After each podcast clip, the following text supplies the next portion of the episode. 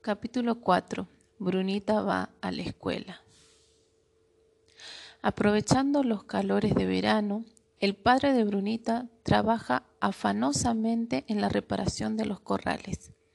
Piedra a piedra, acarreadas desde la cercana playa del río, reconstruye las paredes de Pirca.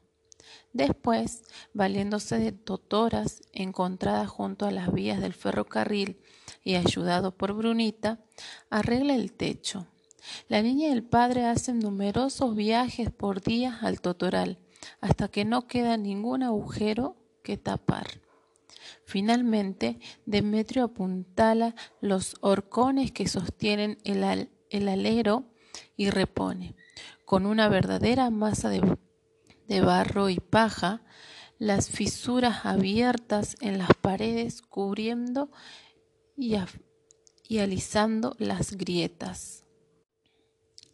Capítulo 4. Brunita va a la escuela. Aprovechando los calores de verano, el padre de Brunita trabaja afanosamente en la reparación de los corrales. Piedra a piedra acarreadas desde las cercanas playas del río, reconstruye las paredes de Pirca. Después, valiéndose de totoras encontradas junto a las vías del ferrocarril y ayudado por Brunita, arregla el techo.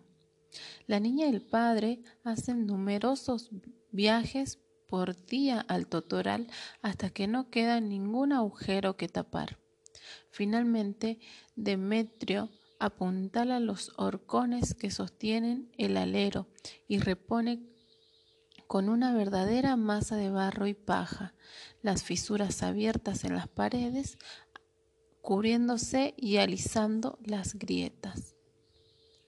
Con la leche de cabra, Martina hace quesillos que Brunita vende en la estación de Purmamarca al paso de los trenes.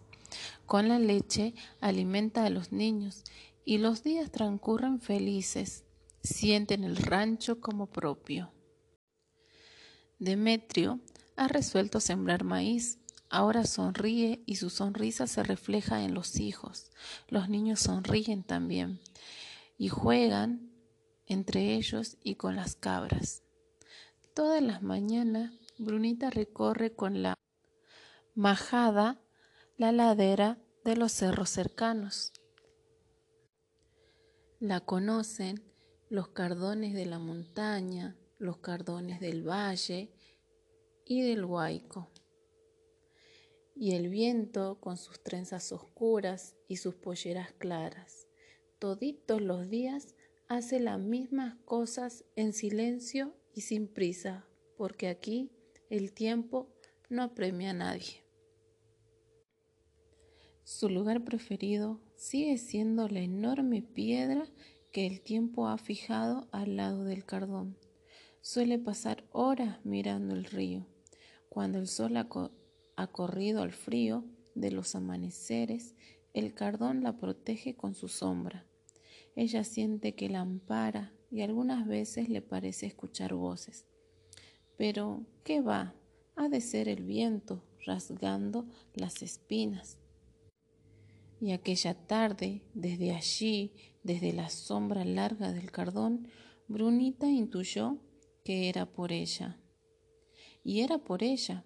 Vino una maestra y le dijo a su tata que Brunita debía ir a la escuela, que ya tenía edad para aprender a leer y escribir, que la ley de educación. Los padres de Brunita no habían ido a la escuela y Demetrio Pensaba que era una desgracia ser ignorante. Entendió que la maestra quería el bien de la niña y le prometió que la enviaría al día siguiente. Brunita se apenó cuando lo supo. Le parecía que la escuela no era para ella, que siendo pastora le bastaba con saber cuidar a sus cabras. ¿Para qué tenía que saber contar una pastora o leer? si ella conocía una por una sus cabritas, por el pelaje, por la pequeña historia de cada día en la majada, en el ordeño, en el pastoreo.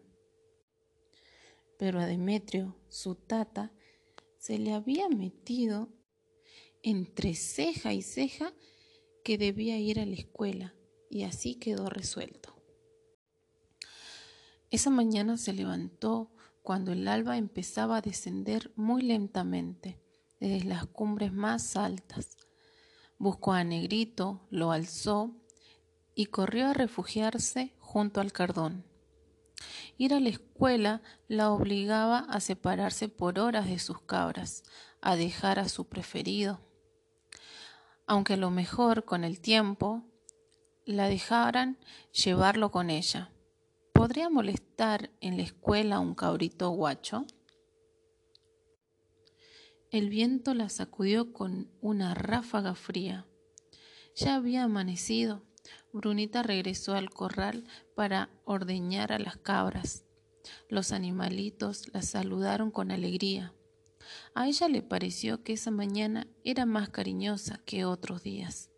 Seguramente ya sabían lo que pasaba, por más que ella no les hubiese contado nada para no apenarla.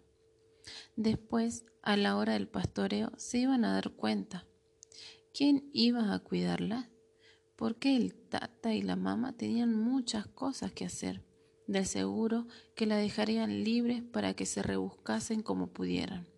Y Negrito todavía era muy chico para dejarlo solito su alma. Vaya nomás, que yo termino, le interrumpió su tata. La escuela no estaba muy lejos. Purmamarca es pequeña y recatada como el corazón de algunos frutos. El viento iba con ella y le hablaba, pero el lenguaje del viento, que, que entendían muy bien el cardón y el silencio, no eran comprensibles para Brunita, que iba temblando, pero no de frío, sino de angustia, de melancolía, y hasta de temor por ese ámbito.